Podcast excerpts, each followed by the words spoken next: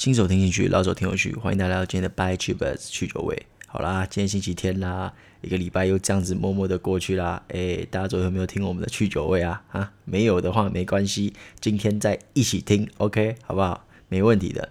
那今天星期天嘛，我第一则新闻就是诶，聊一些就是比较。也不是说随便啦，就比较轻松点的东西啊，就是诶，有一点就是诶，你可以跟朋友分享的东西这样子。然后我最后也会跟大家分享一下我看这本书《主力的思维》啊，里面有一些概念，我觉得还蛮有趣的。然后我拿来就是做实战上面，我也是觉得诶，蛮吻合的一些东西跟大家分享这样子。OK，好，废话不多说，来到今天第一则新闻，这个川普的接受提名的那个演说啊。在这个电视上的观赏的数量是输给拜登的，就是说同时在看的人呐、啊，就是收视率嘛。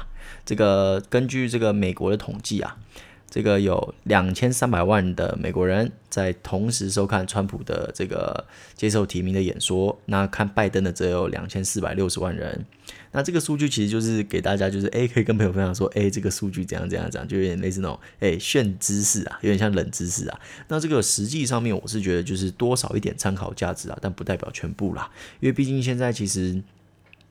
这个看 YouTube 啊，看什么的还是比较多啦，就是看媒体串流平台，包包括 Facebook 啊什么的，还是比较多啦。你说真的是守在电视机前面的人，我觉得还是少数啦。但有些人说啊，那可能是老人家什么，这当然是有可能啦。但是毕竟选举是整体的事情嘛，所以我觉得这也就是当个参考啦。不过这也算是一个拜登目前是领先川普的一个，也算是小迹象啦。但是也不是说很重要的迹象，那就跟大家分享一下，OK。那第二则新闻哦，CNN 说川普是大声的少数，而非沉默的多数啊。为什么 CNN 会突然讲这个？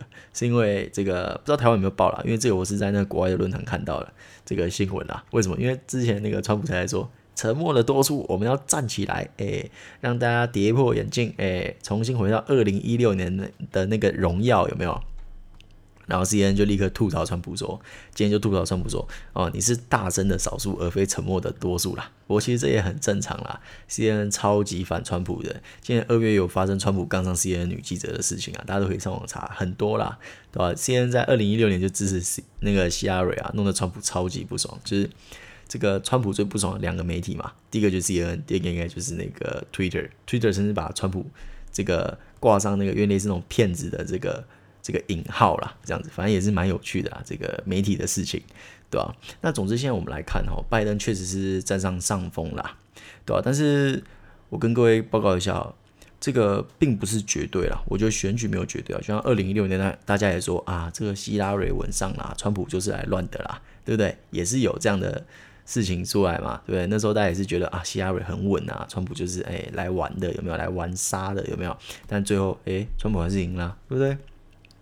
而且，呃，虽然我前阵子也都是算是蛮押宝在拜登上面的啦，那主要也是因为我觉得这个拜登的一些政策是对台股的一些部位的操作是比较有利的啦，所以这也是有点私心啦。但是我还是得跟大家秉公的报告说，其实有些数据在显示说，川普的一些摇摆州的支持度是有渐渐上来的啦，所以说。其实现在拜登领先幅度也是非常有限的，所以接下来我们主要是要关注接下来的两件事件哦，已经不是中美，中美的事件我不会算在里面了，主要两件事件是有关内政的事情啊。第一个就是这次黑人被警察背后开枪的事件，它的呃话题会延烧到多广？到底会不会延烧到甚至在总统选举的时候都有这样的问题呢？会不会？如果有延烧到那种程度的话，不是这种等级的延烧的话。那这个川普势必是又更加危险嘛，拜登的声音又更高。那第二个就是川普子女的书的普及度如何？不过因为现在就是大家是很讨厌看书啦，就是说包括我也是。就是慢慢才养成把那种读书的习惯找回来了。以前有一阵子也是，因为毕竟现在的多媒体比较方便嘛，你看个 YouTube 啊，什么都比看书好玩嘛，对不对？那个字又不会跳舞，对不对？那个 YouTube 会跳舞啊，对不对？所以主要还是要看说这个书的普及度如何啦。就像我跟各位说的，诚实这件事情在美国的一些价值观还是很严重的啦。所以说，如果这本书的普及度如果真的是很广的话，那对川普是一定会造成杀伤力的。这就为什么川普当初那么的。用尽所有的方式要阻止这本书的出现，也就是为了这件事情嘛。那在我看来，这就是目前的主要的两个变数了。当然，你说疫苗要算在内吗？其实我觉得，就算是川普继续施压，我觉得疫苗也很难在十月、十一月以前上啦，所以我们就先不把疫苗算在里面的啦。当然，你说，诶，那这个疫情如果突然那个那个，我是觉得以目前人的走势来看，疫情就是流感化了。你说致死率在上升，我是觉得有点难啦。所以对我来说，目前的变数就只有这两个。不过就像我说的，现在的这个民调还是拜拜登领先啦。那他的那些概念股，我们依旧还是可以当做参考，因为毕竟只要他领先，那他提出来一些政见势必就会被焦点放大嘛。那既然被焦点放大，就像我说的嘛，有新闻就有炒作，有炒作就有股价嘛，对不对？所以我觉得各位还是可以参考看看啦。OK，那接下来第三则新闻啦，也是比较稍微诶认真一点的新闻啦，就叫做美国恐慌指数 VIX 创新高，连两周上升哦。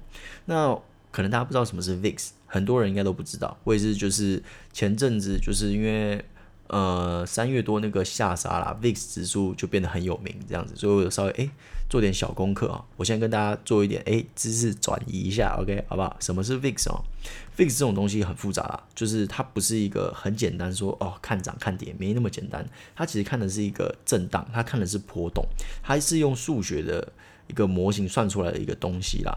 所以说，呃，我个人是没有很建议说我们这种小散户去碰这种奇怪的东西，因为。它不是一个很直觉的东西，它看的是说现在的市场会不会剧烈的晃动，如果会的话，那 VIX 会涨。它不是说哦，今天市场会跌，当大家都说它会跌的时候，VIX 反而不会涨，因为它看的是一个波动，它不是说看涨看跌，所以变说变得很不直觉。毕竟我问你说，哎，你觉得明天是涨还是跌啊？对不对？even 是这种 fifty fifty fifty 的这个 percent 的东西，你可能都没有办法回答了，更况这种 VIX 这种。这个是没有答案的。你说波动，像之前台股最有名的啊，对不对？台积拉到诶四百五百吧，然后就直接下杀，有没有？直接跌了四五百点，一天之内跌四五百点呢，对不对？那你说这你知道吗？这你怎么可能会知道？我那时候我有朋友买在那个高点啊，他。整个这样崩下来，整个洒在那边，有没有？对不对？这你都不知道啊，又不是神仙，有没有？怎么可能会知道这件事情？所以我是建议啦，就是散户就不要碰这个 VIX 的东西啦，对吧、啊？这是给一些专业经理人做避险的啦，不是我们这些散户该碰的东西啦，对吧、啊？那接下来我跟各位分享一下，我接下来对呃，不管是美股还是台股，就是说在哪两个时间点可以做减仓啦，因为毕竟其实股市就是这样嘛，股市其实说简单一点啦。很简单，就是一个进出的游戏。你在低点进，高点出，那你就是赚；你在高点进，低点出，那你就是赔。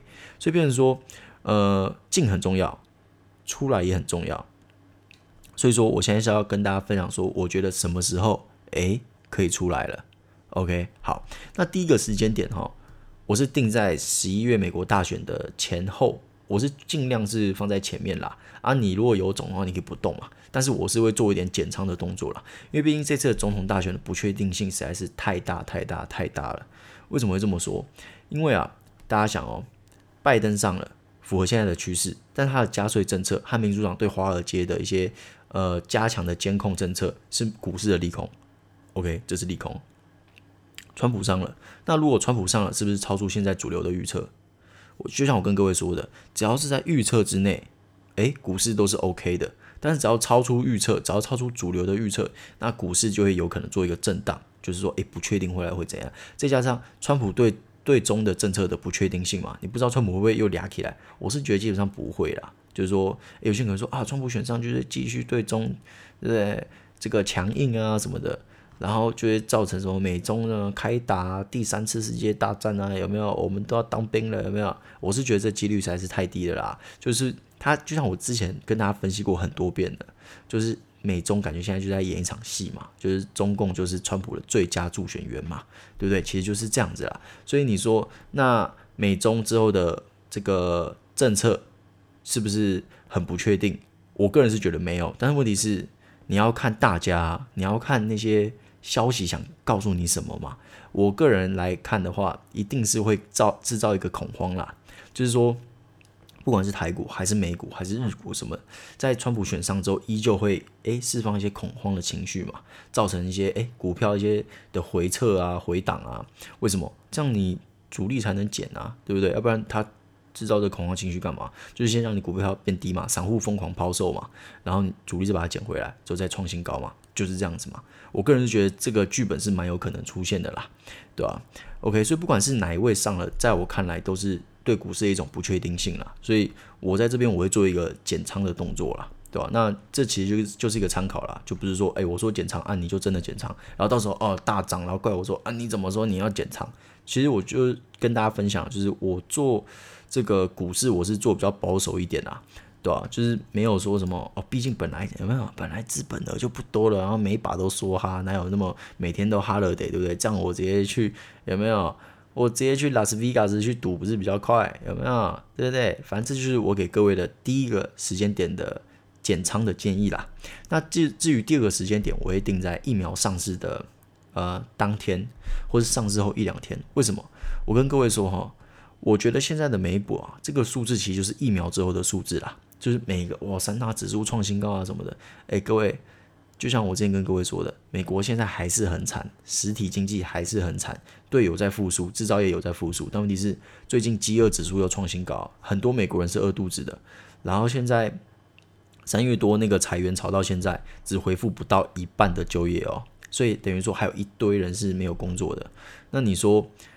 那为什么股市会创新高？那就很简单，我就跟各位说嘛，现在就是全民炒股嘛。那他们现在就每个都幻想说啊，这个现在这个，比方说呃某某航空现在只有三十块，但是它原本在疫情前是一百二十块，哦，那我这样子，我现在买它之后，这个疫苗出来就会涨到一百二十块，有没有？所以就因为这个乐观的情绪，导致说现在股市一直被叠加嘛，对不对？现在可能哎本来是最低点三十块，要慢慢买到七八十，但是我跟各位报告一下哈。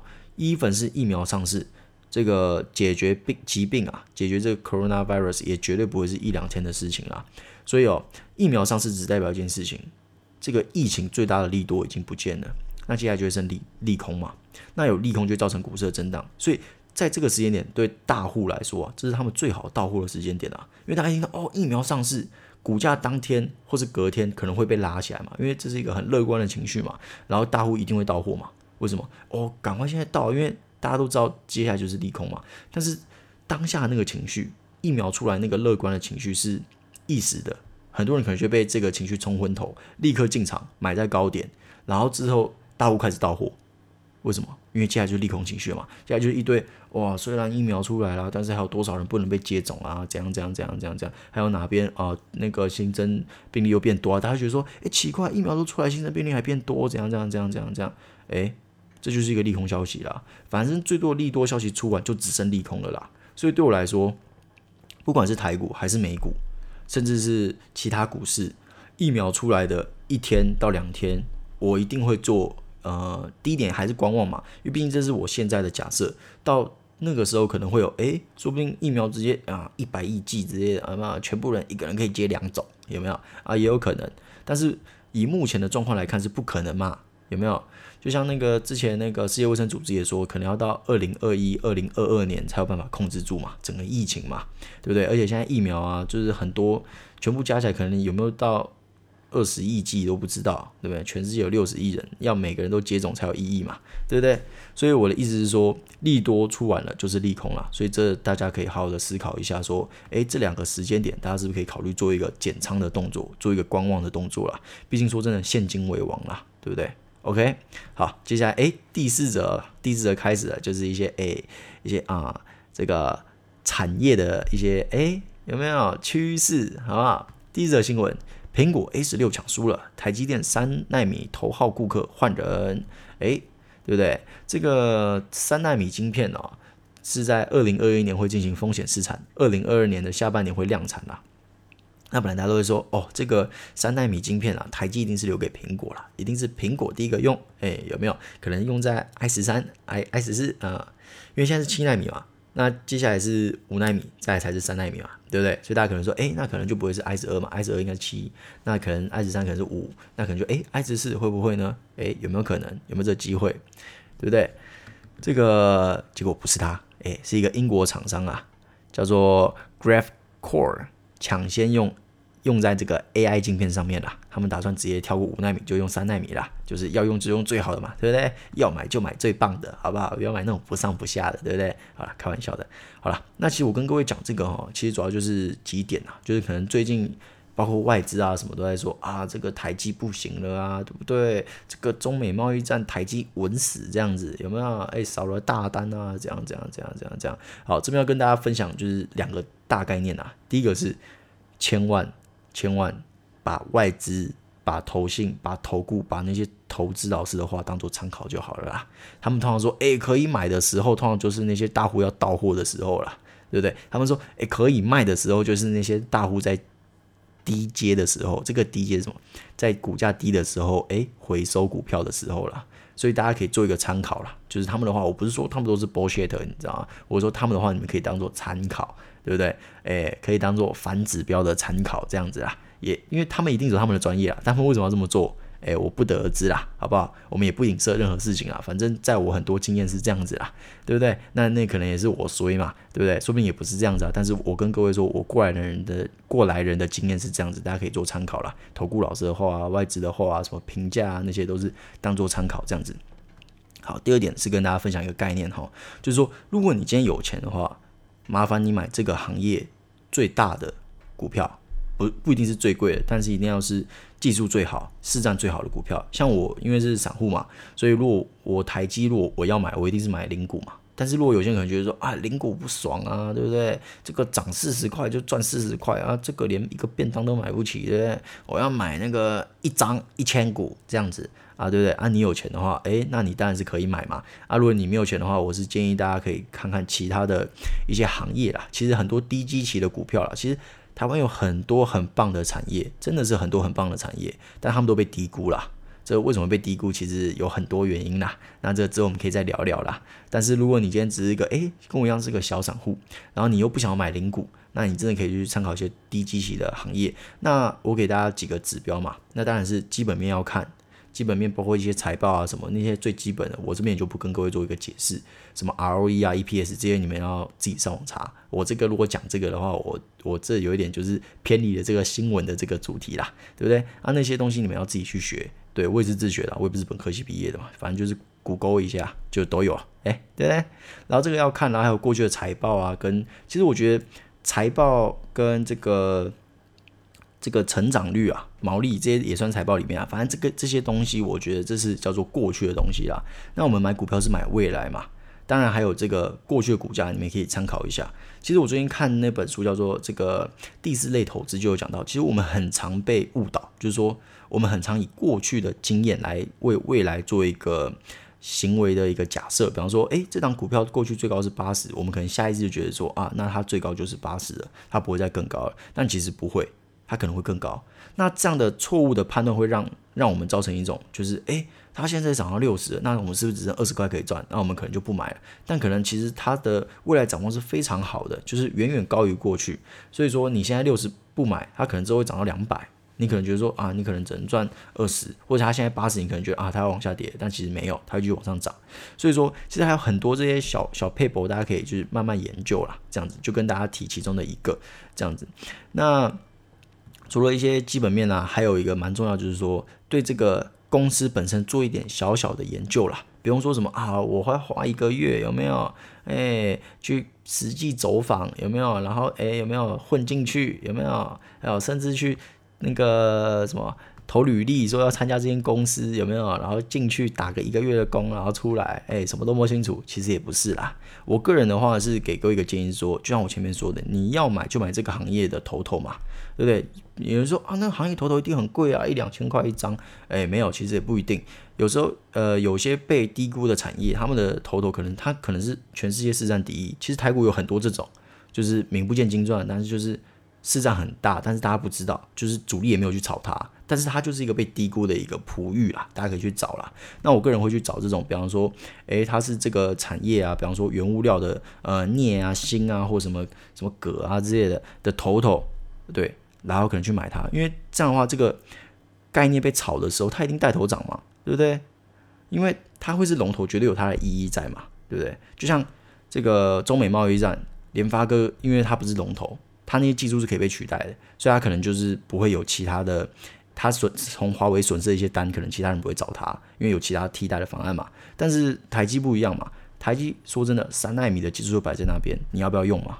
你如果要你的产品更好，那你就得用嘛，对不对？所以其实台积选别人，不是别人选台积啊，对不对？当你有技术，就是这么的霸道，你知道吗？对不对？当你如果是世界的头头，你就可以这么霸道，你知道吗？对不对？这就是以上我跟大家诶稍微分享一些股市的一些小概念啦，好吧？然后现在第五则哈。第五则也是一个这个产业啦，也是有关产业的东西啦。就像我前阵跟各位，哎，就是昨天嘛，跟各位提到，哎，五 G 的这个概念股有没有？哎，不知道的人赶快回去听啊！我是觉得那个也是泄露蛮多天机的啦，有没有？前阵子泄露了蛮多天机啦，好吧？哎哎，昨天还是前天啊？不管了，反正就是去听嘛，对不对？泄露天机啦，OK。好了，那这个第五则新闻是台湾大吸特斯拉供五 G 自驾车啦。不过这个新闻是有点快啦，其实它不是已经谈成了，现在是洽谈中。不过我跟各位报告一下，我是觉得八九不离十啊，因为双方本来在四 G 就有合作啦，所以你说如果在五 G 合作，那一定是情理之中啦，对不对？再者，我昨天就有提到啦。自驾是五 G 的卖点之一啦，所以我觉得双方洽谈的业务中一定有包含自驾这一块啦。一旦这个单谈成哦，台湾大将会成为特斯拉在国外的第一笔五 G 合作的厂商。那各位十一试试想试想一下哦，对不对？自驾会不会成为未来的主流？我是觉得会啦，就是未来可能每每一种车款都会加上自驾这个功能嘛。那如果台湾大能在这方面率先达成了这样的经验、这样的合作，那它是不是有可能在台湾成为这方面的领头羊，对不对？那你说自驾接下来的趋势要怎么看？其实就看嘛，因为四 G 的时候，其实自驾出了蛮多，就蛮多那个包的啊，对不对？大陆很常发生什么特斯拉自驾自驾到，就是有没有直接自驾冲出高速公路，然后不然自自驾撞分隔岛？其实自驾在现在这个四 G 环境下是蛮危险的，所以我们就来看一下五 G 的表现怎么样啦。我是觉得以目前状况来看，是蛮有机会成为主流的啦。好不好？那至于这个台湾大的前景，我就不跟大家多说了。我绝对不是什么，哎，你们要买进啊，或者怎么，不要到时候说啊，我在炒股，有没有？先先说，绝对不是啦。反正就跟你们说，趋势摆在这边，那它会不会涨，会不会跌，你们自己判断啦。因为这是一个新闻，这是一个消息面。那你说会不会是出货文？我不知道，好不好？但是我跟你们说，未来的，我觉得趋势就摆在这边。那要不要买？现在台湾大的价格多少？我我也不说，反正你们就自己判断。这我都不说，有时候投资就是要自己做决定啦，不要别人帮你做决定嘛，对不对？哎，第六则，哎，告诉各位，又是一个产业面啊，有没有？今天有听的又赚到了，你知道吗？一口气讲三个产业，真的是有点赚，你知道吗？对不对？OK OK OK，好，第六则新闻哈，这个货柜船运美西线啊，涨太凶了，美国说要查啦。其实这个货柜这个价格已经涨五个月了，而且涨幅是以倍数计啊。四月三号的时候，上海运往美西每大箱运价是一千六百六十二元美金。那现在啊，二十八日啊，我们现在八月二十八日的话，运价是来到三千六百三十九美金啊，是成本价的三倍啊，涨幅高达一百一十八点九五帕。有没有？所以就有些人就是对不对？说哇靠，怎么那么贵？赶快向大陆的水运局提出质疑啦！不过目前这方面他们大陆已经是放行了，就说啊，这个可能就是因为好了，跟大家稍微提一下为什么会这样啦。其实那时候因为三月这个疫情嘛，所以其实很多这些货运商他们是想说啊，那个啊就稳死吧，对不对？啊，每个都封城，那，我们那个船有没有啊？不如就让他们去检修啦。所以一开始的时候就是。当这个经济开始复苏，需求开始复苏的时候，其实各大的船商是没有足够的船，他们是用租的、用借的啊，有没有？因为那那些船，他们都已经先拿去送去维修啊、送检啊，或者去做其他事情，因为他们没有想到会复苏这么快嘛，对不对？然后所以那时候价格自然就涨啊，因为供需不平衡嘛，需求太大了，供供给太少了嘛，没那么多船嘛，对不对？而且再加上还有一个哦，就是。这个大陆十一长假逼近哦，所以厂商的出货压力也很大啦，就想赶快把货出一出嘛，因为马上就要放假啦，对不对？而且不止大陆查啦，美国二十八号的时候也说要查啦。那至于结果怎么样，应该是我是觉得应该是没问题啦，因为这毕竟也不是什么垄断啦，他们是以垄断这件事情去查的啦。我是觉得应该是查不出查不出个所以然啦，这就是一个大环境所逼嘛，对不对？然后诶，跟各位报告一下啊，国军。国俊国俊傻笑，OK，国际海运咨询机构 Sea Intelligence 分析师原先预估，二零二零年的货柜船运啊，总亏损是两百三十亿美金啊。现在啊，诶，他们预估多少？他们预估是获利一百五十四亿美金啊，好不好？诶，这前后差了多少？差了三百八十四亿美金啊，各位，三百八十四亿美金什么概念？有没有快一兆了？有没有快一兆台币了？对不对？好了，拉回来跟各位谈谈海运这件事情啊。其实我刚开始做节目的时候，我应该就跟各位提到海运这件事情啊，就是在这个前阵子海运炒一波之前，我就跟各位提过了啦。那现在这个也是利多消息啦。那你说会不会出货出货文啊？什么是出货文？哎，刚刚也有提到一次，什么是出货文哦？出货文就是说，哎，这个大户啊，或者一些哎有钱人呐，有钱有势嘛。就叫新闻放一点那很赞的消息啊，诶，然后我们这些散户看到说哦很赞的消息，赶快去买，你知道吗？对不对？然后就一买就被套在那边了。为什么？这叫做出货文啊，他就是在算准我们冲进去的那一瞬间，把那些货卖给我们嘛，所以叫出货了。所以我说啊，所以我们从这个消息面做啊，我们真的要很谨慎啊。就像我之前也有跟各位说的判读方式嘛，诶，就是说诶，涨了。就已经涨几次了，这个消息已经出来几次了。如果出来太多次就不要了，那就可能是出货文了。那至于这一篇，我是觉得这个航运还不到啦，因为八月的财报应该也还没出来，应该是蛮亮眼的啦。基本上只要财报出来很好看，就是再涨一次的机会嘛，对不对？所以我是觉得大家也不用太紧张，说，哎，这不是出货文？那我们进海运是不是太晚了？我我得坦白说啦，现在进是当然是晚了一点啦，因为毕竟前面已经涨了，算是涨两次了啦。但是第一次有拉回到呃之前的点啊，所以其实也还好，所以我们严格说起来算是涨一点五次。那我是觉得应该后面还是有利可图啦，大家可以稍微诶考虑一点啦。然后接下来跟各位报告一下哈，这则新闻其实也更加确实的告诉我们一件事情啦，现在经济确确实实在复苏啊，制造业、原物料就是现在的潜力股，我就不多说了，我前面讲很多遍了，只是还没轮到他们，因为你产业复苏，大陆。那昨天也说了，大陆七月的制造业也是这个财报也是相当好看的，有没有？那我告诉各位一件事情哦，海运价格已经涨五个月了，涨了五个月，我问你们，是不是最近才有感？股价是不是最近才有感？那我是不是跟大家一直在说，原物料价格一直在慢慢的往上涨？那接下来趋势是什么？我应该就不用多说了吧？前面已经讲过很多遍了，有没有？反正就是各种的消息面，我会不断跟。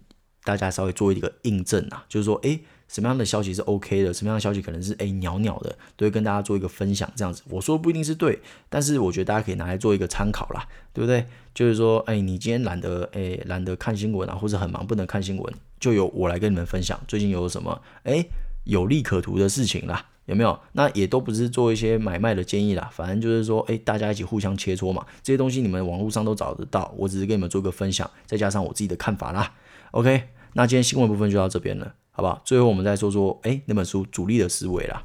我不会跟各位说全部的内容，呃，我又不是说书节目，对不对？我又不是那个这个桥底下说书的，有没有？我就跟各位讲两点啦，好不好？就这两点，我是感同身受的东西啦。所以说大家可以，哎，如果觉得听完觉得很赞，那么可以买。好，两点哦。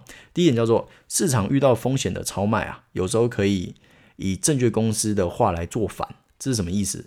就是说，今天比方说，哎，像嗯前阵子的大跌，然后可能大家说啊要卖掉啊或什么，就像我前面有跟各位说的，证券公司、投顾老师他们说的话，有时候信一半就好了，不用全信。他们说卖出，你不见得真的卖出。他们说卖出，可能就是我跟你说帮大户抬轿嘛，要其实就是一个哎逆向操作要买入这样子，反正这都要自己判断了。那这个市场遇到风险的超卖的意思是说，当我们今天遇到一件大事的时候，我们市场有时候会。通常啦，会做出一个过度的反应啦，就可能说，诶，其实这件事情对股市的影响，理论上应该两百点就就好了，但有时候可能，诶，会变到三百点，这就是一个超卖。那这个多的一百点，明天基本上会涨出来，涨回来啊，涨出来是什么？对不对？涨回来啦，有没有？那这件事情其实我们可以看嘛，像前阵子台股不是跌了四百点，隔天是不是，诶，慢慢涨回来，慢慢涨回来，慢慢涨回来，其实就是这个概念呐，就有时候消息面的事情并不是。呃，这么严重了，但是有时候恐慌情绪来了，挡都挡不住嘛，对不对？就像爱来了，挡都挡不住嘛，对不对？所以这大家可以做一个参考，就是说，当今天诶你觉得市场是超卖的时候，这时候就不要怕，大胆的趁低点买进，好不好？那接下来就是第二点，叫做顺势操作，切勿逆势操作。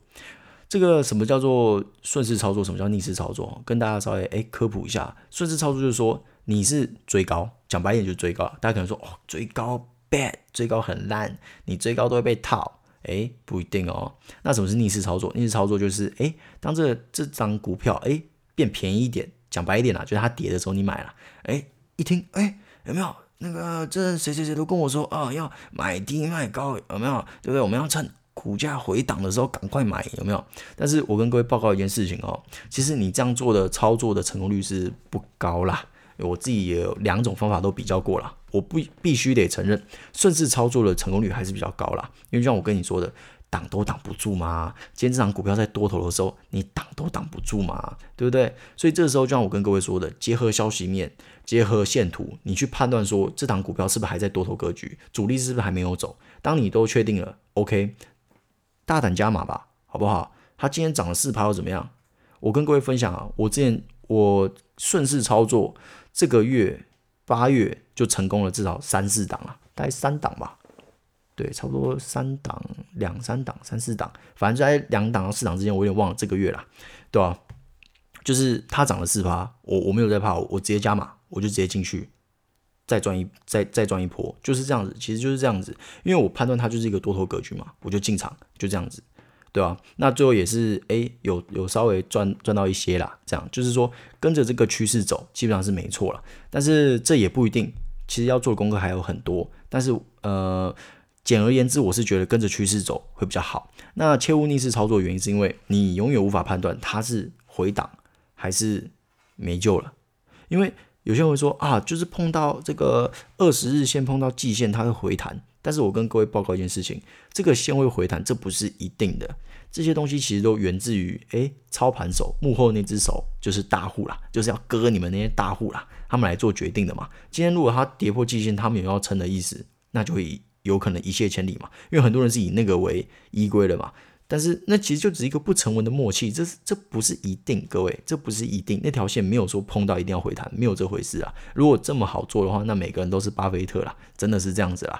所以我的意思是说，呃，永远顺势操作，绝对不要逆势操作。这当然不是绝对。你如果说今天要走抄底啊什么，那有另外一种方法。但是个人还是建议就是尽量顺势操作了，然后多做点功课，这样子，对吧？就是说，只要它是多头格局，基本上都可以。哎，不要怕，大力买进，这样子好不好？OK，那今天的 Buy Chiefs 是有点长了，有没有？想说礼拜天嘛，大家也比较闲嘛，有没有？哎，听久一点啊，对不对？这个多听一点啊，多听我嘴炮这样子，有没有？也是可以哎，获取一些有没有一些投资上面的一些方向嘛？当然，我有错也欢迎各位纠正嘛。对不对？这就是互相成长嘛，对不对？我不是巴菲特，对不对？我很需要各位的一些指教嘛，对不对？OK，那今天的 Buy Chiefs 去酒味就到这天呃这边喽，好不好？那我们明天就一样，好不好？随缘，呃，没办法，我已经不知道该怎么怎么去设定那个时间啦，我会尽量啦。那基本上还是随缘啦，好不好？有听到就有听到啊，没听到的话就想办法听到。OK，好，那今天的 Buy Chiefs 去酒味就到这边喽，那我们明天见，拜拜。